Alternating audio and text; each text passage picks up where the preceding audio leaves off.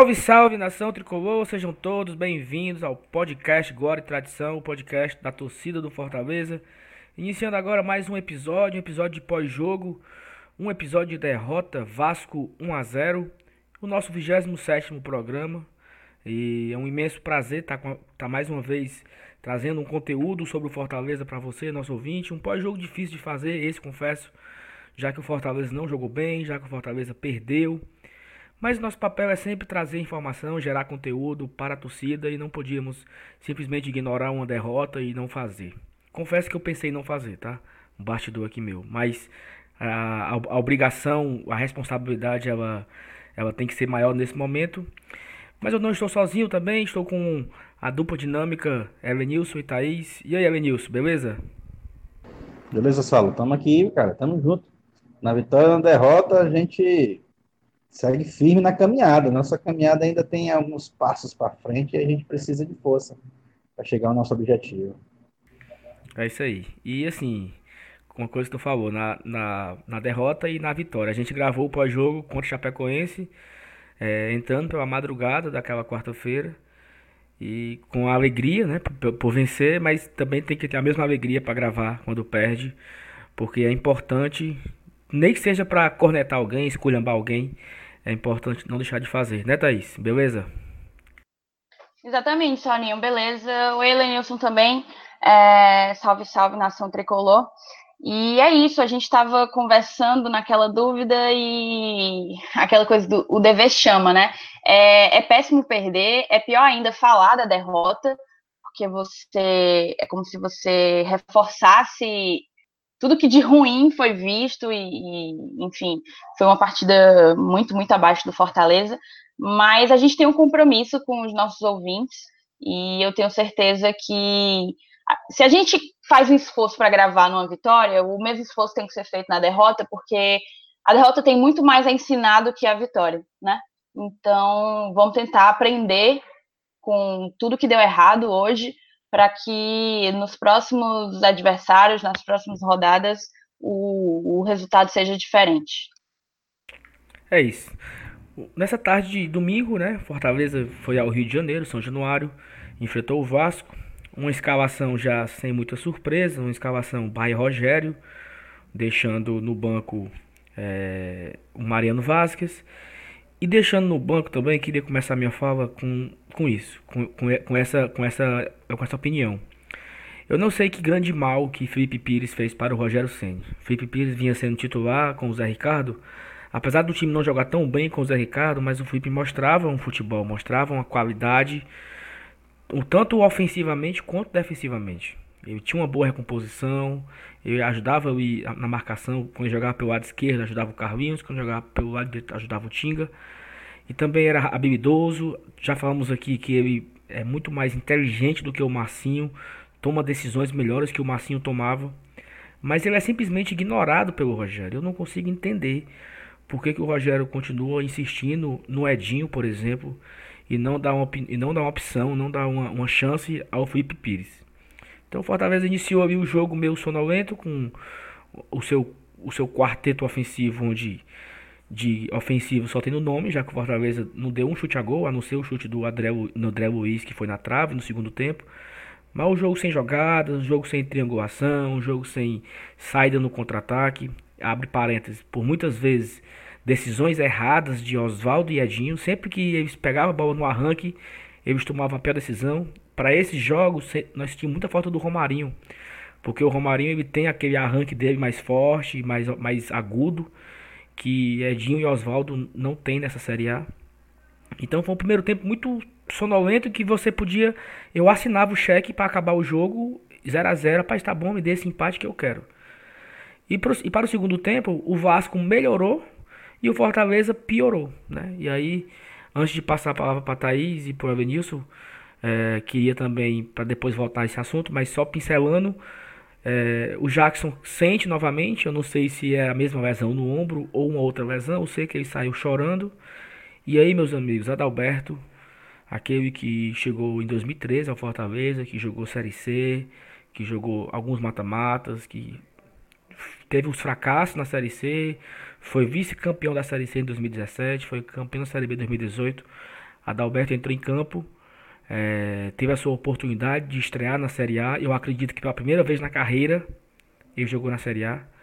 Não, o Adalberto jogou no América Mineiro em 2016, pela Série A também. Então não é a primeira vez que o Adalberto joga Série A. Mas pelo Fortaleza a primeira vez. E infelizmente o Adalberto errou quase tudo que tentou, né? Não sei se nervoso, fora de ritmo, fora de forma, fora de fora da terra? E aí uma bola cruzada na área, ele subiu, talvez uma interpretação equivocada do árbitro, ou talvez um critério, um, uma forma muito criteriosa de enxergar o pênalti, mas na minha opinião foi pênalti, claro. Vasco 1 a 0 e fim de jogo. E aí, Thaís? Fale mais sobre esse jogo, da sua raiva, dos seus sentimentos e de tudo que você tem para lamentar dessa partida de Vasco 1, Fortaleza 0. Então, Saulinho, é... eu decidi que eu não vou falar de tática, porque não faz o menor sentido a gente analisar um time que não apresentou qualquer organização. Eu senti o Fortaleza completamente disperso, sem concentração, é... e isso serve muito de alerta, um pouco amedronta um pouco, pelo menos a mim, porque demonstra um time que oscila muito. E esse tipo de oscilação não, não tende a ajudar numa campanha é, como a nossa, que busca trabalhar ali na conta do chá, né? A gente está aqui trabalhando pelos 45 pontos para permanecer. E, e, eu acho que a essa altura do campeonato, na 25 rodada, a gente tinha que ter um mínimo de de padrão, de uma coisa é, que não oscilasse tanto, que não fosse de tão, tanto, tantos altos e baixos, né? A gente fez uma partida boa contra o São Paulo no domingo, é, apesar de ter perdido. Fizemos uma partida ruim contra a Chape, apesar de ter ganhado. E hoje fizemos uma nova partida muito ruim, que não se compara com a da Chape. Se eu achei que a gente tinha jogado mal contra a Chape, eu não tenho nem como comentar como é que foi o confronto de hoje. Mas hoje a gente jogou mal e o resultado era esperado, uma derrota. É... Poderia ter havido um empate? Poderia. Mas eu vou te dizer, um empate talvez fosse injusto para o Vasco da Gama. É... A gente terminou o jogo com cinco finalizações, né? apenas duas no gol. Foram 90 minutos e cinco finalizações. Quase que uma final... 18 minutos para ter uma finalização do Fortaleza, né? Duas no gol. Ou seja, 45 minutos para ter uma finalização no gol do Fortaleza. O Vasco também não, não, não tô, também não foi uma partida brilhante do Vasco, eu acho que isso é um consenso entre to, todos nós, né? O Vasco ele terminou com 13, sendo 5 no gol, né? Então foi 5 para nós, 13 para eles, foram 10 escanteios para eles, apenas 3 para nós. 57% de posse de bola para eles, 43% para nós. Então, assim, esse foi um jogo em que os números mostram um pouco do que foi visto em campo. Às vezes os números enganam, mas eu posso afirmar que esse foi um jogo que os números estão em perfeito acordo com, com o que foi visto em campo. Né? Para mim, o jogo começou errado na escalação. Mais uma vez o Rogério tirou o Tinga para colocar o Gabriel Dias na lateral, que para mim é muito melhor volante do que lateral. E o Tinga é mais lateral do que ele. É, o Rogério fez a mesma coisa contra o São Paulo. Eu não sei se essa vai ser a postura dele para jogos fora, porque eu achava que poderia ser uma estratégia dele para quando a gente jogasse contra times mais fortes que nós. Mas aí essa tese cai por, por, por, terra quando a gente enfrenta o Vasco, que é um time que dava perfeitamente para ser para se enfrentar de igual para igual. É, o Edinho ele foi mantido no time, isso eu ainda vou voltar a falar, mas para mim é algo inexplicável. E o Felipe Pires seguiu no banco. Né? No primeiro tempo, eu comecei a assistir o jogo aos 20 minutos. Eu tive um problema, passei o dia um pouco adoentada e só comecei a assistir o jogo aos 20 minutos do primeiro tempo. Perguntei no grupo da gente é, como é que estava o jogo até aquele momento, né? E o Emanuel falou Jogo ruim para os dois lados, nenhuma grande chance criada, Fortaleza não está bem. Para mim, ele resumiu todo o jogo. Se eu não tivesse assistido ao jogo é, e tivesse chegado no final e dito, e aí, galera, como é que foi o jogo? As mesmas palavras do Emanuel poderiam ser utilizadas. É, a gente errou muito passe, muito passe, principalmente no nosso campo de defesa, o que é bizarro, porque a gente dava a bola para o Vasco já em uma posição muito privilegiada. É, muitos erros na saída de bola, é, perdas de segunda bola, a gente tinha muita dificuldade de, de, de ganhar a, a segunda bola, a sobra, né? É, o Thales Magno, aquele menino tem muita, muito talento, então tudo bem, ele é um ponto fora da curva, mas assim, ele colocou os nossos dois laterais no bolso. E eu digo os dois laterais porque a gente já tinha falado no pré-jogo que o Thales ele tinha liberdade de ficar flutuando entre as linhas, né? Ele não é um cara que fica muito fixo em um lado. E o Thales jogou pela direita no primeiro tempo e pela esquerda no segundo. Então, e deu trabalho para os dois laterais. É, inclusive, foi uma jogada dele de, de um contra um, né, de habilidade individual, que levou à expulsão do Gabriel Dias, que só conseguiu parar o menino com um chute e acabou levando o segundo amarelo. O segundo tempo, se o primeiro tempo foi ruim, o segundo tempo para mim foi, foi um desastre. É, nada do que não vinha sendo interessante é, ao longo do primeiro tempo foi, foi corrigido pelo, pelo Rogério. Né? O Edinho ele matou dois contra-ataques seguidos, errando o primeiro passo, em um intervalo de 30 segundos. É inexplicável o desempenho do Edinho neste e nos últimos jogos, e o Edinho ter mais uma vez terminado o jogo. Eu tenho sempre, eu escrevo uma pautinha antes dos nossos programas, e quando eu fui escrever a pauta de hoje, tinha eu peguei, abri o arquivo do jogo contra a Chapecoense para poder mexer em cima daquilo, né? Poder mudar em cima daquilo. E tinha escrito na minha pauta do jogo contra a Chapecoense dessa forma: falar do Edinho, uma tragédia. Como jogou os 90 minutos. Foi isso que eu escrevi na minha pauta da Chapecoense, do jogo contra a Chapecoense, que pode perfeitamente ser dito agora novamente do desempenho do Edinho contra o Vasco. Falar do Edinho, uma tragédia, como é que o Edinho jogou os 90 minutos e o Felipe Pires seguiu no banco. Para mim, essa é a principal é, pergunta que fica desse confronto. E eu lamentei muito, porque a entrevista do Rogério foi muito curta, não foi nenhum setorista para o Rio de Janeiro, ele respondeu a apenas uma pergunta, e faltou perguntar para o Rogério como que o Edinho tem ficado até o fim dos jogos, mesmo em uma fase tão ruim. Um jogador que já foi o nosso melhor jogador, que já nos deu muitas alegrias, mas que não está numa boa fase. Futebol é fase. Joga quem está melhor. E o Edinho não é, não está melhor do que o Felipe Pires. Queria ouvir um pouquinho a opinião do Elenilson.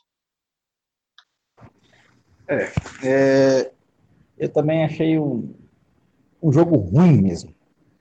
O primeiro tempo foi de doer, né? É, até que tinha comentado no próprio grupo também, rapaz, tinha o Marcelo Boeck e o Fernando e o qual é o nome do goleiro do Vasco lá, o Barbudo. Lá, Fernando Miguel, Fernando Miguel. Fernando Miguel. Pronto, Fernando Miguel assistiram o jogo. Não, a gente não, não teve lances emocionantes no jogo, foi um jogo chato de se ver. É, no, no, segundo tempo, eu disse, ah, é, as coisas melhoraram, mas infelizmente melhoraram para o Vasco, né? O Luxemburgo, eu acho que foi mais feliz no, no vestiário do que o Rogério.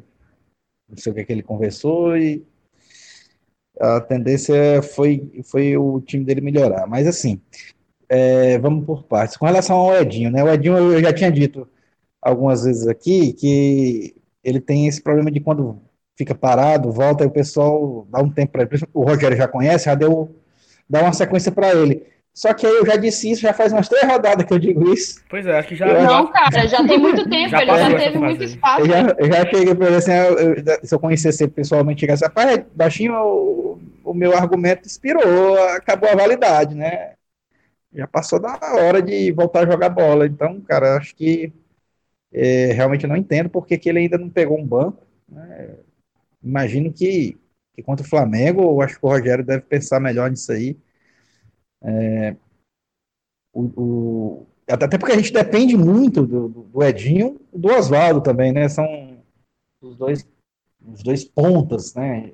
Podemos dizer assim, que, que, que a gente usa para abrir as defesas, né? Que o Rogério utiliza esse esquema tático ofensivo pensando nisso. Mas para funcionar, os caras têm que jogar bem, não adianta. E o Edinho, ultimamente, ele tem estragado contra-ataques um atrás do outro, como a própria Thaís falou aí. No, ele conseguiu estragar um intervalo de 30 segundos, dois num intervalo de 30 segundos, é horrível. É, com relação ao Adalberto, né, a, gente, a gente já conhece o Adalberto, sabe que o cara é raçudo e tal. Pô, jogou, jogou bem durante vários anos, né? Fez Inclusive, tem, tinha uma época que era aplaudido pra caramba. Mas, assim, é, é, a idade vai chegando, ele já não é mais um jovem, né? E o nível de competição que a gente disputa agora é outro, né? Apesar de eu achar que ele não, não, não seja um zagueiro perna de pau. É, ele, ele tem um, é, as suas qualidades. E ali no lance, especificamente no lance do pênalti, eu também achei que foi pênalti simplesmente por um motivo. Ele não pulou. Se ele pula para disputar a bola, nem, nem que seja só para dizer que pulou e, e, desloca o cara, o atacante pulando, é, provavelmente o, o, juiz não marcaria falta, mas ele com os pés no chão, ele desloca com um leve toque, apesar de eu não ter certeza que houve esse deslocamento, mas só pelo fato dele estar no chão e o cara saltando, aí, meu amigo, tchau e benção. O cara, é, hoje em dia o jogo é outro. Né? Antigamente o juiz podia nem ver isso aí, deixar passar batido. Mas hoje em dia tem, tem olhos e a gente sabe que esses olhos também tem, tem, tem coisas que vê, tem coisas que não vê. Eu, eu, tem que, que, que saber que o jogo é outro, o jogo é outro. Você não pode vacilar e achar que, ah, vou tentar fazer aqui e o juiz não vê. Não tem jeito. Ainda mais jogando fora de casa contra um, um adversário do Clube dos 13, né? Jogando dentro dos seus domínios e que a gente sabe que tem, tem muita força é, extra-campo e a gente não pode confiar nesse tipo de coisa. Elenilson, se tu me permite, eu queria opinar também sobre a entrada do Adalberto, o pênalti, enfim, tudo que, tudo, ah, tudo que envolveu. É, o que é que acontece? O Adalberto foi muito questionado quando ele chegou por toda aquela questão, a ansiedade, a apreensão da torcida pela vinda de um zagueiro, e quando viu, veio o Adalberto, que foi dispensado no início do ano. Isso aqui já foi pauta do, do Glória e Tradição, não, não vem ao caso retomar. Mas, assim, Adalberto jogou conosco na Série C, na Série B, e hoje jogou na Série A. É até interessante um jogador que tem essa história, né, com o clube, participou das três divisões que jogamos recentemente, mas eu acredito que o Adalberto ele está em um nível muito abaixo para ser um jogador de Série A. Ele é raçudo, mas nem sempre raça ganha jogo. E eu acho que a gente pecou um pouco, talvez hoje, nesse pênalti infantil, a gente tenha, tenha foi pagou a conta de, de se jogar uma, uma Série A com o Adalberto. Eu entendo que foi uma situação extremamente sui generis, né? Ele é a quarta opção, nossa zaga titular já a gente já não estava com o quinteiro suspenso e o Jackson se contundiu. Então, o Adalberto como quarta opção, pode ser que como quarta opção ele seja ok? Há quem concorde que sim, mas assim, a quarta opção às vezes tem que ser utilizada. Hoje foi o caso e não foi legal, porque além da questão do pênalti, houve um lance um pouco antes, eu não sei se vocês lembram, que ele tentou uma tirada de cabeça que serviu de assistência para o Rossi carimbar a trave. Ele tentou uma tirada de cabeça que, ao invés de afastar a bola da área, deu a bola nos pés do Rossi, meio que livre, sem marcação, chutar a bola na trave. Aparentemente, o Boeck até conseguiu pegar com os dedos e depois que bateu na, na trave. É, ali já tinha sido, para mim, o primeiro erro dele. Oi, Saulo. Tem, tem uma, uma, uma frase dita por um treinador aí, que eu não sei quem é, mas conhecida, que a pior coisa de você ter um jogador ruim no elenco é porque um dia você vai ter que um dia você vai acabar utilizando ele. Então, assim, Exato. Assim, é, o Fortaleza ele vivia muito isso na Série C, quando via um jogador, disse, não, mas é para ser reserva do reserva. Acontecia que um dia o reserva, o titular se quebrava, o reserva estava suspenso, esse cara jogava. E aí, quando esse cara jogava, ele dava o gol, ele fazia um pênalti, ele era expulso. Então, assim, é, é contar muito com a sorte. Ah, não, o Adalberto vem para compor o, o elenco. Beleza. Só que nós temos Quinteiro suspenso, Jackson quebrou, o Nathan foi embora e o Adalberto tinha que jogar. Então, assim, Graças a Deus, inclusive, o, Paulão foi uma grata surpresa, porque aí você é. me imagina, se Exatamente. não tivesse sido uma grata surpresa, Paulão e Adalberto jogando juntos.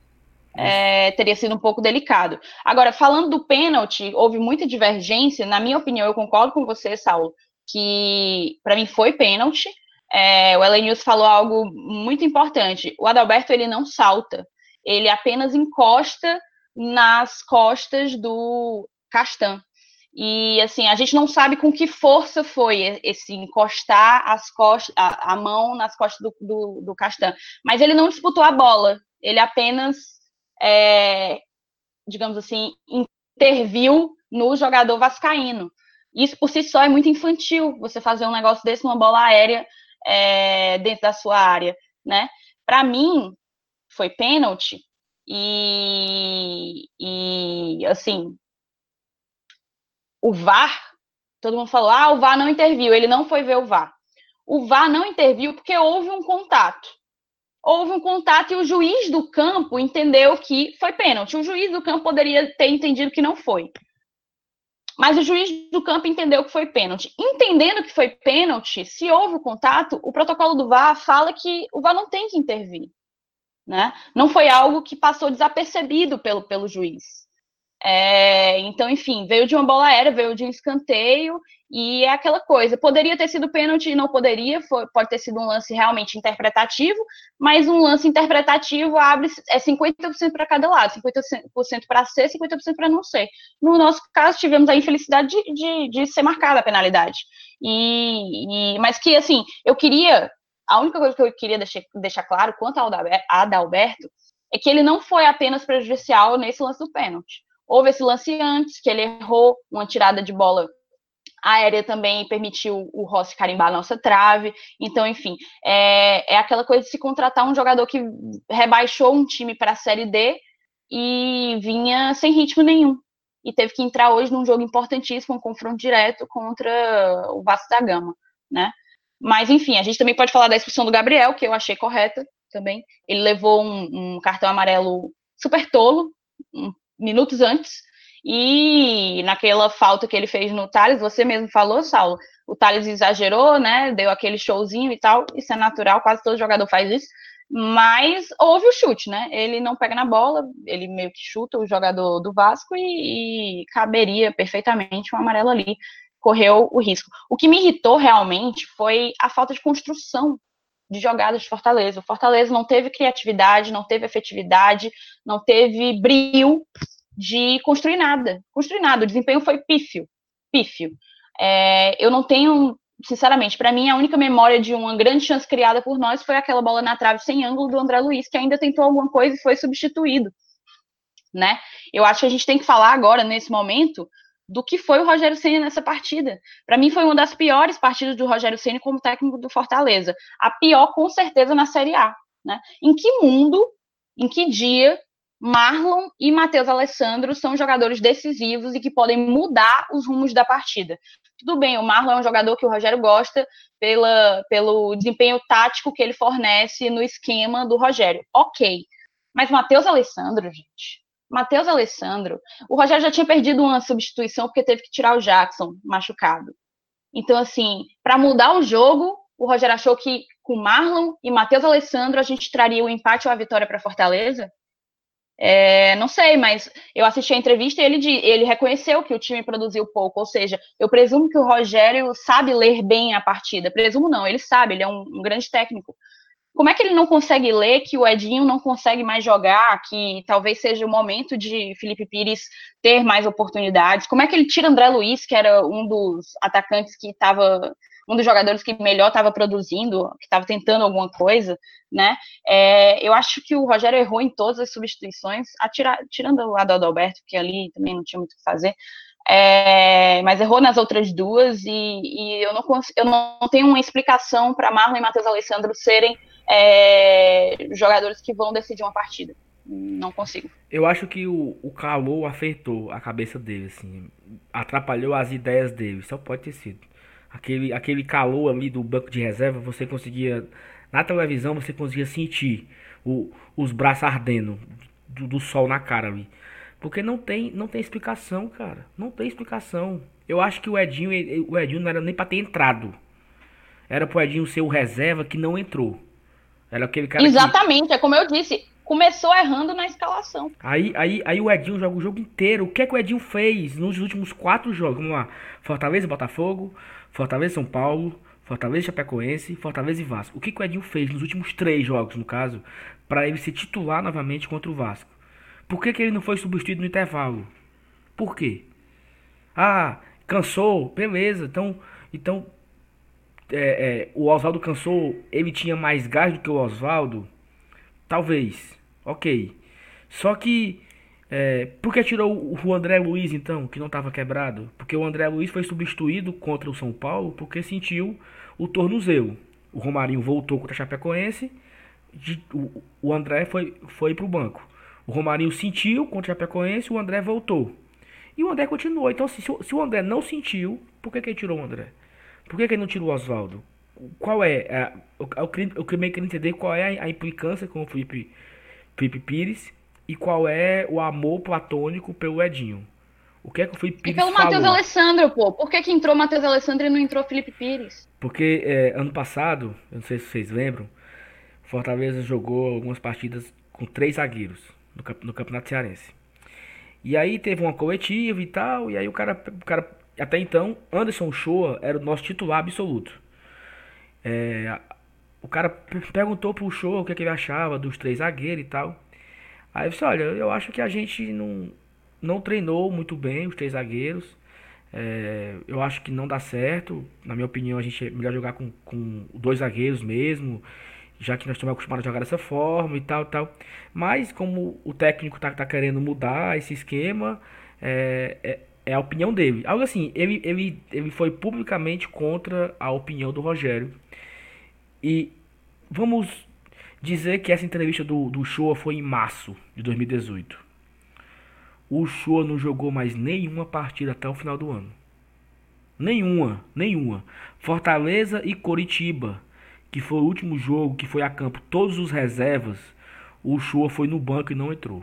O Shoa não jogou um minuto na Série B em 2018. Aquele time que foi campeão, aquele time que os três goleiros jogaram, jogou o Boeck, jogou o Max Wallace e jogou o, o, o, rapaz, o rapazinho lá do Vasco, Gabriel, não sei o que. Como é o nome dele? Do, do, Vasco? Gabriel. É o.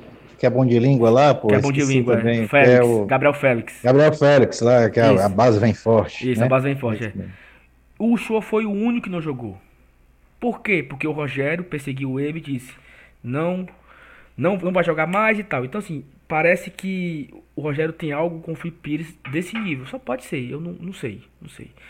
Mas enfim, vamos é, eu, tô, eu tô muito chateado com isso porque o Felipe Pires é um cara fundamental, cara. Um cara inteligente, um cara habilidoso. A gente, pode, a gente até chora aqui pelo Mariano Vasquez. Mas querendo ou não, o Mariano não fez ainda uma exibição para dizer: ah, bota o Mariano porque ele jogou, ele fez isso. O Mariano jogou 15 minutos contra o Clássico, demonstrou ter, ter, ter jogado bem no Clássico, ali contra o Ceará, mas só. O Mariano não. Mas mesmo assim a gente pede ah, um, um, cara, um cara central para pensar o jogo, para distribuir bola. Nós defendemos o Mariano muito mais pela teoria do que pela prática. O Felipe Pires é prática. O Felipe Pires já demonstrou, já jogou bola. Com o próprio Rogério, contra o Botafogo. Entrou bem. Entrou bem contra, contra o São Paulo. É, eu não, eu não, eu não consigo, eu não consigo concordar, não consigo é, defender essa postura do Rogério Ceni.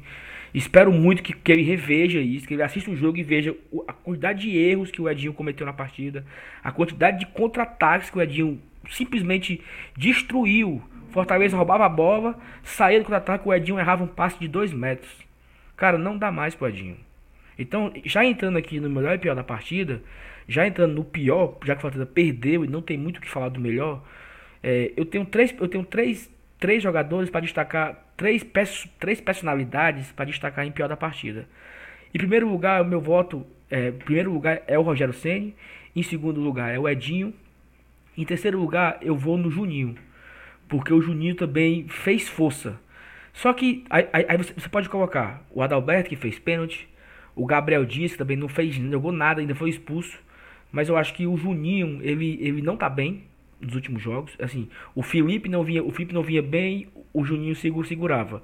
O Felipe tá mais ou menos, mais ou menos, não tá brilhante como antes, mas o Juninho deu uma queda. Precisamos que o Juninho recupere o futebol dele, porque é importante o Juninho recuperar o futebol dele. Mas na, na dividida dos três, eu fico entre Rogério e Edinho. E por mais que o Rogério tenha cagado o pau nas substituições, não tem como ser outra pessoa a não ser o Edinho. Pra mim, pior em campo hoje foi o Edinho mais uma vez. Mais uma vez o Edinho pior em campo. Eu acredito que foi pela segunda vez consecutiva. Vai, Thaís. É... Eu também teria como destacar vários que jogaram muito mal. Para mim, Gabriel Dias foi muito, muito mal. Adalberto entrou para fazer um pênalti. É... Juninho, concordo. Juninho errou muitos, muitos, muitos passes. É... Mas para mim, eu ficaria novamente, assim como você, Saulinha, entre Edinho e Rogério Senna. Mas eu vou escolher o Edinho porque o Edinho é um a menos. A gente terminou o jogo com nove jogadores em campo. É, no intervalo, eu até comentei no Twitter, olhei o SofaScore, o Edinho estava com 50% de acerto de passe. Um atacante ou um meia atacante, porque hoje ele foi como um meia atacante, né? Ele era um atacante mais recuado, digamos assim. É, um meia atacante que erra metade dos seus passes não constrói nada, né? É um jogo, é um time que não constrói nada. Porque o principal fundamento do futebol é o passe. E, e o Edinho não estava lá fazendo seu trabalho e mesmo assim jogou os 90 minutos. Então, para mim não existe outro voto que não seja que não seja no Edinho. A gente fez uma enquete na, na no Twitter, que inclusive rolou uma certa polêmica, que a gente colocou, eu, fui eu quem fiz a enquete no, no nosso Twitter, é, eu coloquei o Felipe entre as opções, no caso o Twitter só admite quatro opções, é, o Felipe acabou saindo por engano, eu ia colocar o Juninho, mas no Ctrl-C, Ctrl-V acabou saindo por engano, e aqui tá com 64% para Edinho, então eu acho que é uma percepção da torcida inteira, como é que não é uma percepção do Rogério Senna? entendeu? É uma pergunta até agora sem resposta. Mas fala aí, Elenilson, tua opinião. É, eu estava na dúvida também entre Gabriel Dias e Edinho.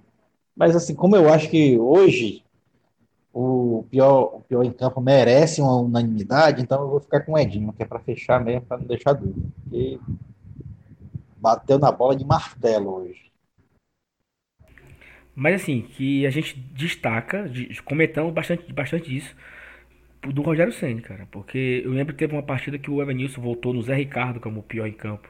Eu não lembro qual foi o jogo, acho que foi contra o Palmeiras, eu não sei. Não lembro bem. Sei que o Evanilson voltou. Pior em campo, Zé Ricardo. Verdade. E hoje o pior em campo, é, o, o Edinho fez por onde também, sabe? Ele fez, mas o Rogério, cara. Rogério, eu sei que você não escuta o nosso programa, eu sei que você não, não sabe que a gente existe. Mas, cara, Olha, pelo, não não. pelo amor de Deus, cara. Pelo amor de Deus, faz o básico, faz o simples, cara. O Edinho não dá mais. Deus queira que o Romarinho se recupere para o próximo jogo. E aí, eh, vamos falar um pouco disso mais na frente, do pré-jogo do Flamengo também. Mas vamos seguir aqui, pro melhor, né? É, para mim, o melhor em campo, é difícil um jogo desse ter o melhor em campo. Porque o Fortaleza não, não deu chute a gol. O Fortaleza não dominou meu campo. O Fortaleza não foi é, um, uma excelência na zaga de roubadas de bola. Então, assim, fica muito claro que quando o melhor em campo é o goleiro, é porque o time não foi bem. Então, mais uma vez, pela segunda vez, é, teve contra o São Paulo e hoje contra o Vasco. O melhor em campo foi o Boeck. O Boeck fez defesas dificílimas. Difícil. O Vasco amassou a gente no momento do jogo que se não fosse o Boeck ali. E que bom que o Boeck vem se recuperando. Eu já fui muito crítico do Boeck. Estou queimando a língua, ainda bem. Mas o Boeck vem se recuperando e vem fazendo milagres pelo Fortaleza nos últimos jogos. Então, para mim, o melhor em campo é o Fortaleza, Marcelo Boeck, mais uma vez. Concordo contigo, Saulinho. Eu acho que o Boeck foi importantíssimo para que esse placar não tivesse sido mais elástico, certo? É, acho realmente que na bola na trave do Rossi, ele, o Boeck toca um pouco, assim, toca ligeiramente com a ponta do dedo na bola antes dela ir na trave, porque ela tinha endereço certo. E, e, você sintetizou muito bem. Eu, eu acabei você falando que o Boeck segurou as pontas lá atrás. Eu lembrei da entrevista que o Edinho deu no intervalo da partida, que ele fala: é, a gente está marcando lá atrás, mas ele falou: a gente está marcando lá atrás como se isso fosse uma estratégia deles, como se tudo tivesse acontecendo é, como planejado. E, tipo, a gente mesmo comentou no, no, no no pré-jogo que com o Vasco tinha que ser pressão, a gente tinha que marcar pressão na saída de bola, que foi o que o Vasco fez conosco, entende? Então a gente sofreu com pressão na saída de bola e não conseguiu devolver essa pressão. Perdemos o meio-campo e o, o perdão, o Rogério não. o Boeck teve que fazer milagre lá atrás. Então, para mim, melhor em campo, Boeck, mais uma vez importantíssimo. E eu, mais uma vez, vou é, na unanimidade. não, mas porque hoje não tinha jeito mesmo, cara. Eu acho que dos, das 11 posições, é, contando com substituições e tudo, a, a de goleiro foi a que não deixou a desejar, né? O Boeck realmente hoje fez por onde. É, não é de surpreender, né? a gente sabe da qualidade do cara, sabe que ele é bom, mas realmente eu, eu até imagino quando o Felipe Alves recuperar, porque o Felipe ele tem aquela qualidade de saber sair jogando, mas como é que vai tirar um cara que está sendo né, destaque do time, né? É, meu voto é pro Boeck, sim. Ele jogou muito hoje, pegou muita bola. Elenilson, só fazer mais uma intervenção aqui para dizer que na nossa enquete lá no Twitter, o Boeck também está ganhando com 58%. E a enquete lembra a gente de fazer uma menção honrosa, porque o Paulão está com 32% na enquete, está em segundo lugar. O Paulão foi muito bom na partida de hoje. É, alguns lances cruciais ele, ele meio que bloqueou, né? A bola, chute travado, digamos assim. E é como eu disse um pouco antes aqui no programa, tem sido uma grata surpresa. Que bom que foi uma, uma contratação acertada, né? É, o, o Paulão, apesar de, de algumas críticas do torcedores dos clubes por onde ele passou, mas assim, cara, é um, é um cara que tem uma baita experiência de Série A, é um jogador de Série A. Então, e é um, é um zagueiro que mesmo sendo criticado por onde passou, ele teve bons momentos. Em todos os clubes por, aí, por onde ele passou, ele teve bons momentos. No Vasco, no Inter, ele teve bons momentos. Então, assim, não, eu não fico surpreso com, com as, boas, as boas atuações do Paulão, não.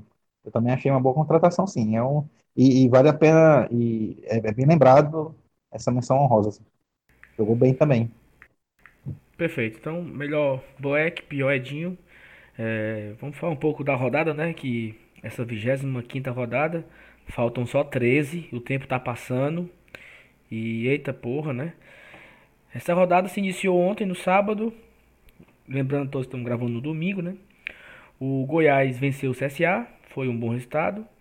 O Fluminense venceu o Bahia, foi um péssimo resultado. O Palmeiras ganhou do Botafogo, foi um bom resultado. O Ceará ganhou do Havaí, foi um péssimo resultado. Nós perdemos para o Vasco, foi um péssimo, horrível resultado.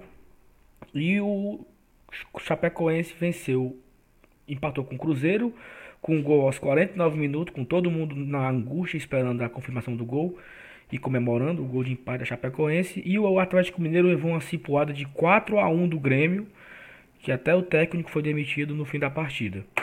Perguntas: Atlético Mineiro entra na briga, só tem 31 pontos, está a 3 eu pontos da gente. Entra, e aí, falando aqui do nervosão, né? Chapecoense 16 pontos, Havaí 17 pontos, Cruzeiro 22 pontos, CSA 25, Ceará 26, Fortaleza 28, Fluminense 29, Botafogo 30, Vasco e Atlético Mineiro 31.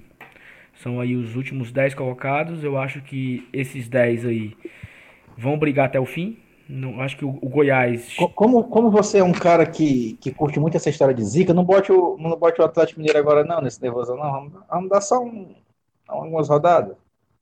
Perfeito, então. Tá Viu? Tá bom. Tá bom. Não bote agora, não.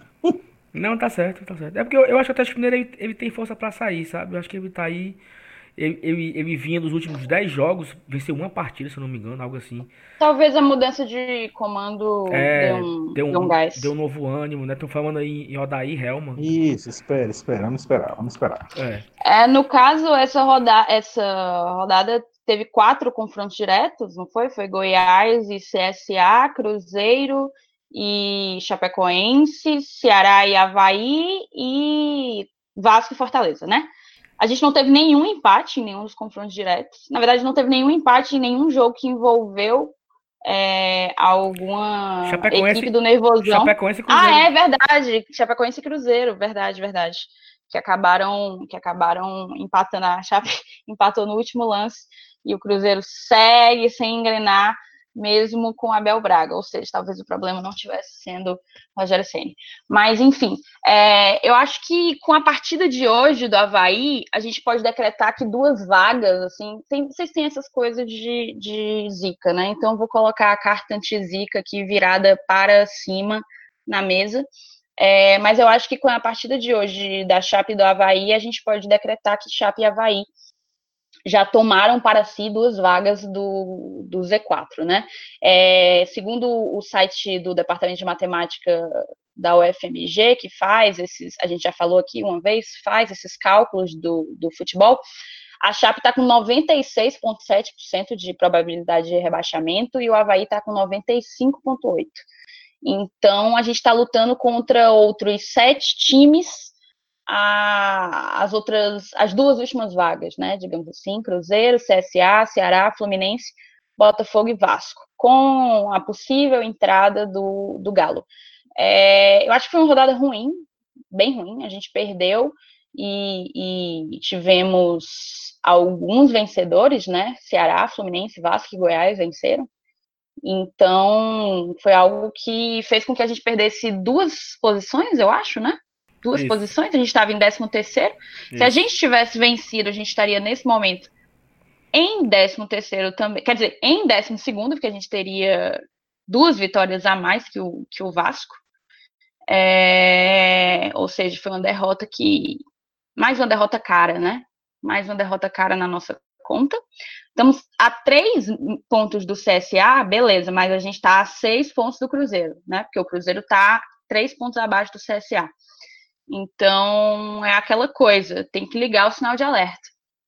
Tem que ligar o sinal de alerta e vem pedreira por aí. A gente vai enfrentar um Flamengo e Grêmio, tudo bem, é, desfalcados, mas não deixam de ser Flamengo e Grêmio, não perdem a grife Flamengo e Grêmio, né? Pois é, é, também concordo que foi uma rodada não tão boa. Assim, se Fortaleza, a rodada é boa quando Fortaleza ganha. Se o Fortaleza ganhar, a rodada é ótima, independente de, de qualquer coisa, porque a gente fez o nosso e paciência. Estamos ainda. É que a gente só depende de si, na exatamente, verdade. É exatamente, exatamente. Estamos ainda. O problema é esse, o que revolta é esse, a gente não conseguir fazer o básico, assim, depender da gente e fazer o arroz com feijão. Nós ainda estamos no luxo de depender só da gente. Então, é, quando a gente não ganha, é, nenhum resultado é tão importante assim. Claro que se se Ceará Havaí tivesse sido empate, se é, Bahia, Bahia e Fluminense tivesse sido empate também, teria sido uma rodada menos complicada, né? mas foi uma rodada muito difícil. É, e a próxima rodada também ela promete fortes emoções, não só a próxima, como as próximas duas rodadas promete fortes emoções. Nós pegaremos o Flamengo, apenas o Flamengo, na quarta-feira, dia 16 às 20 horas, Arena Castelão é, onde tem muita confusão com preço de ingresso, com torcida do Flamengo com uma quantidade de ingressos superior a que é obrigada a ser distribuída.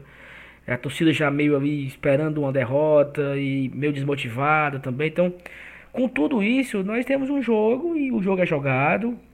E não existe uma derrota já definida, não existe resultado antes que a partida comece.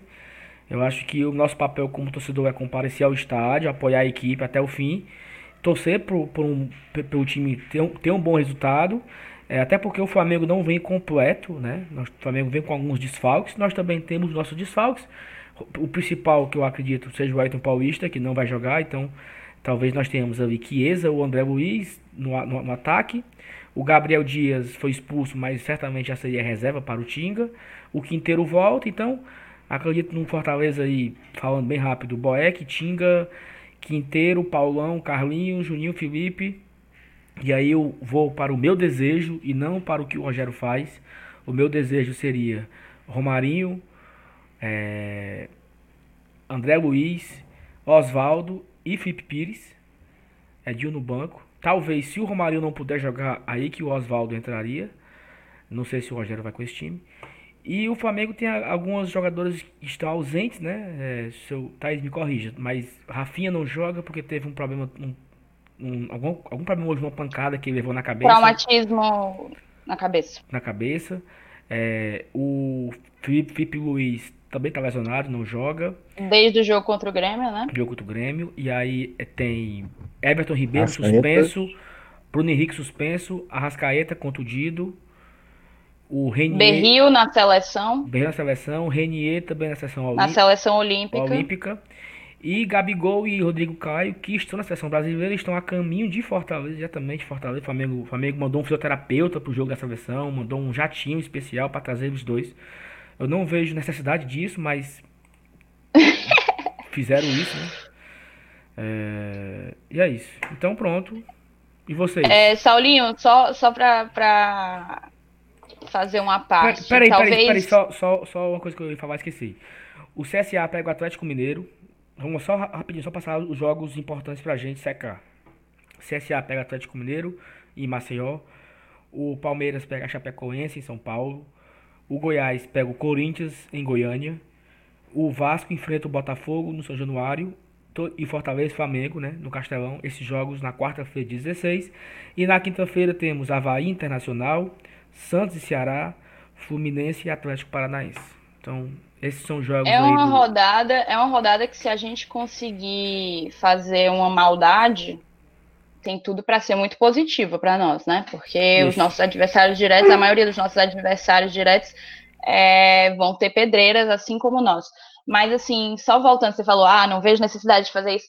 É, o fato do Flamengo mandar um voo fretado trazer Rodrigo Caio e Gabigol para o jogo contra o Fortaleza, é, auxiliados por um fisioterapeuta, demonstra o abismo dessa Série A. E demonstra a compreensão que nós, enquanto torcida do Fortaleza, temos que ter das nossas realidades, né, da nossa da realidade do nosso clube, do campeonato que a gente joga, da limitação, das limitações que a gente enfrenta, e nisso eu digo estruturais e técnicas também. Mas é muito curioso a gente ter universos tão distintos em um mesmo campeonato, né?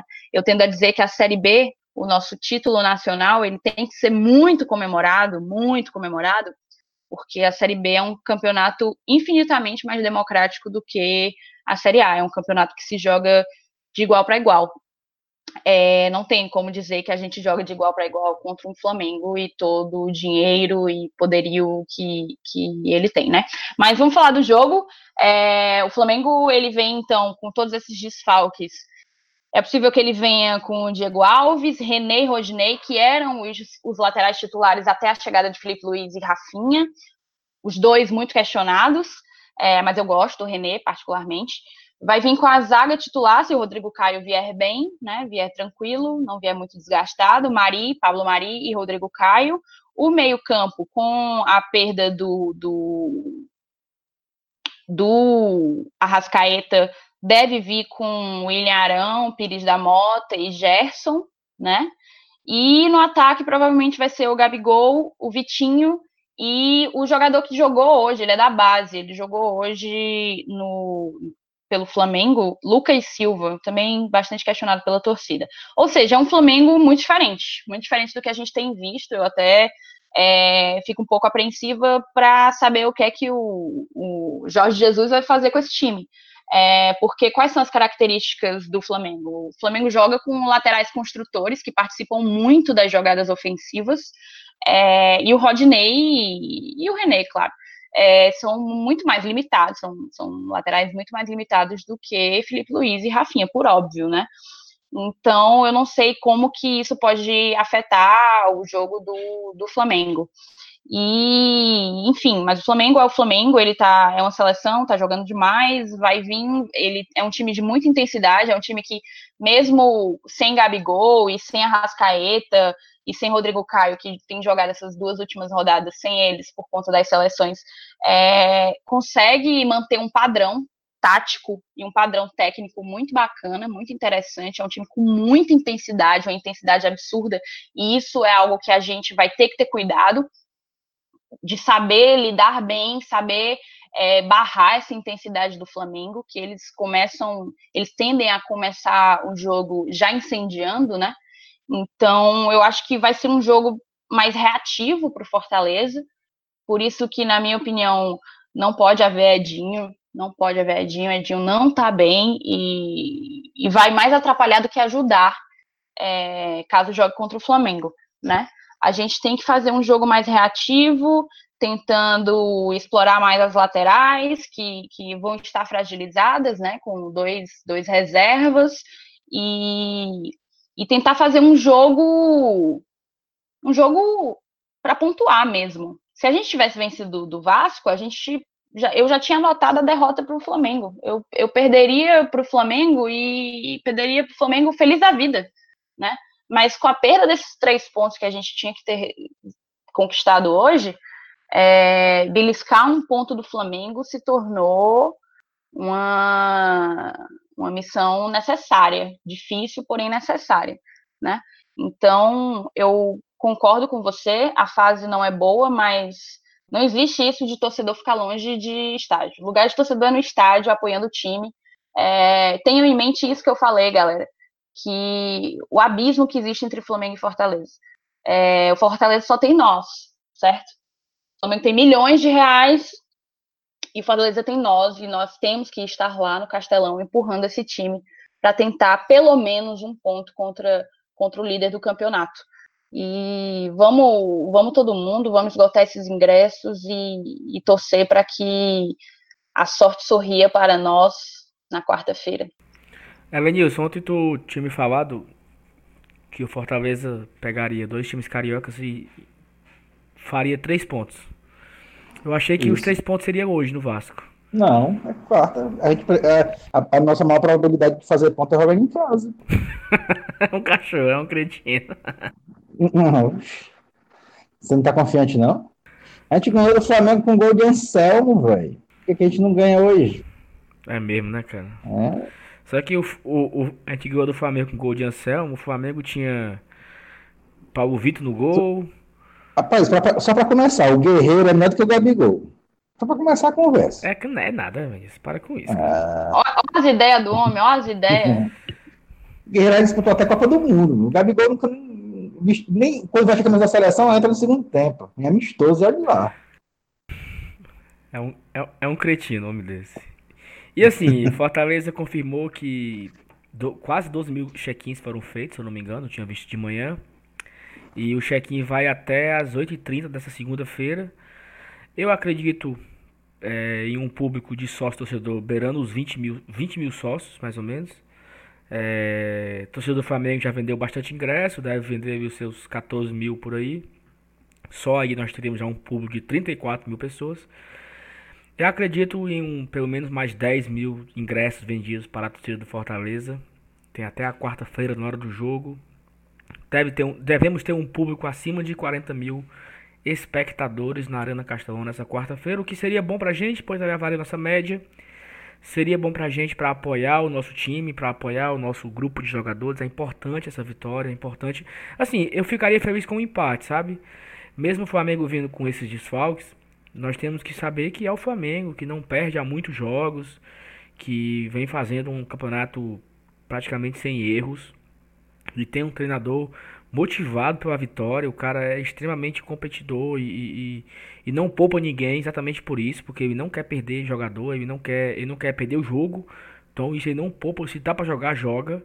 Esses que nós citamos aqui como, como desfalques, é desfalque mesmo. Ou tá quebrado ou tá suspenso. Não tem a opção de ser poupado. Então, ele, se o Flamengo mandou trazer um, um avião lá de Singapura para trazer o Edinho, o, o, o, Edinho, olha, a pessoa o Edinho na seleção brasileira, coitado. é, para tra trazer o, o Gabigol e o Rodrigo Caio, cara, ó, Singapura, eu, eu não sei onde é que fica não. Mas é longe. Macho, pelo amor de Deus, lá do outro lado do mundo, os caras dando se É longe, é longe, assim. Do lado lá da Tailândia, velho. Vamos Meu passear, amigo, vamos, vamos comprar umas bolinhas, vamos nadar naquele mar é, cristalino Bora, lá do Oceano Índico. Mano, Os caras vão se tacar numa, num avião pra vir pra Fortaleza pra jogar bola, velho. Pois não é, mano. Podia ser, olha, Gabigol e Rodrigo Caio, vocês estão de folga. Vocês só precisam se apresentar segunda-feira. Pra, não, domingo, pra treinar contra pro jogo do Grêmio. Vocês estão de folga. Fiquem passeando aí. Vão lá pra Bora Bora. Não, mas acho que Bora Bora é, é, é na. Bora Bora é por aqui, né? Não? Bora Bora, Bora Bora é na, é na Indonésia, não é nem Singapura. É, é, é outra coisa. É, é, é por ali. É, é por ali também. É, mas é isso, né? Acho que a gente tentou passar um pouco do sentimento dessa derrota. mesmo gravando horas depois do jogo para aliviar a raiva. E também tentamos extrair aqui os nossos sentimentos para esse jogo contra o Flamengo. Algo mais a acrescentar ou podemos dar por só, só lembrando, só lembrando que Fortaleza e Flamengo aqui no Castelão, pelo menos em campeonatos brasileiros, sempre fazem bons jogos, né? Em 2003 a gente ganhou de 4 a 1, né? Teve aquele, na época tinha aquele atacante baixinho chamado Renan, não sei se vocês lembram, né? O Renan Vinícius. Em, em 2005 a gente ganhou de 2 a 1 com o Ronaldo Agerim do Arandi. E a gente perdeu em 2006, não, a gente caiu, a gente perdeu um, também num jogo muito bom que foi 4 a 3 para o Flamengo. Então é, é perspectiva de ser um bom jogo na próxima é, quarta-feira. Que se, se for um jogo disputado, assim, sabe? Eu acho que, eu acho que a torcida do Fortaleza ela, ela, ela é muito corneta algumas vezes, mas se for pra cá do Fortaleza perdesse o jogo, mas jogando bola, assim, olha, foi 2 a 1 mas foi assim um jogo extremamente aberto, 2 a 1 Eu acho que o time sairia aplaudido de campo. E, e, e como, como perdemos para o São Paulo, por exemplo. Perdemos para o São Paulo de 2 a 1 mas todo mundo disse, porra, jogou bem. Foi por pouco. Não uma derrota dessa pro Vasco aqui, ridículo, onde a gente não fez nada. É isso que dói. Mas é isso. E aí, Thaís? Alguma coisa a acrescentar ou a gente pode encerrar? A gente pode encerrar, eu só ia pedir para os nossos ouvintes, para a nação tricolor que acompanha a gente, que, tipo assim, foi um pouco difícil para a gente gravar hoje. É sempre muito complicado quando vem esse tipo de derrota com desempenho ruim, sabe? Com desempenho que, que, que dói até para falar sobre. Mas diante do nosso esforço de gravar esse programa, e eu acho que ficou um ótimo programa, diga-se de passagem, modéstia à parte, né? É, eu ia pedir o esforço dos nossos ouvintes para compartilhar com todo mundo é, o link do, do Glória e Tradição, dizer para todo mundo: escute isso aqui, é, espalhar a palavra do GT, né? Como a gente fala. A gente tem um, um, episódio gravado para o dia 18 de outubro, aniversário do Fortaleza de 101 anos, que ficou sensacional. Então, vamos fazer dessa semana uma semana para angariar mais e mais seguidores, mais e mais ouvintes.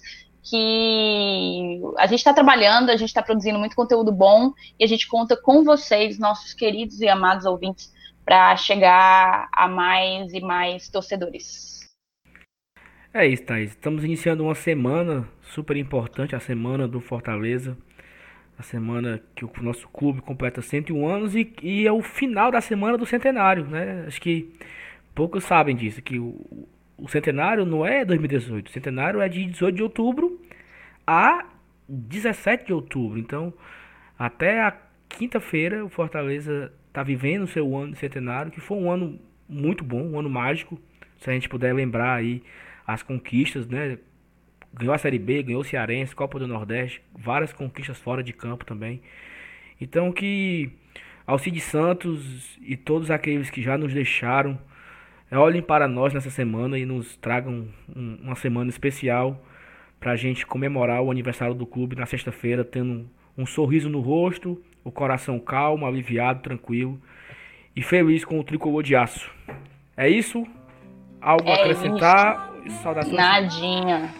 Saudações tricolores a todos vocês que nos acompanharam até aqui. Muito obrigado. Tchau, tchau, gente. Um beijo gigante. Beijo a todos. Valeu. Valeu, abraços.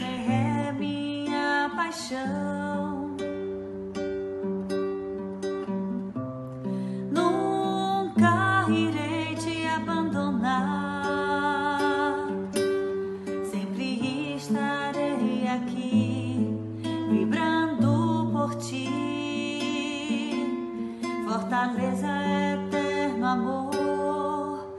Temos glória e tradição. Bate forte o meu coração. Sempre estarei aqui, fortaleza. Não importa onde estarei, para sempre te amarei.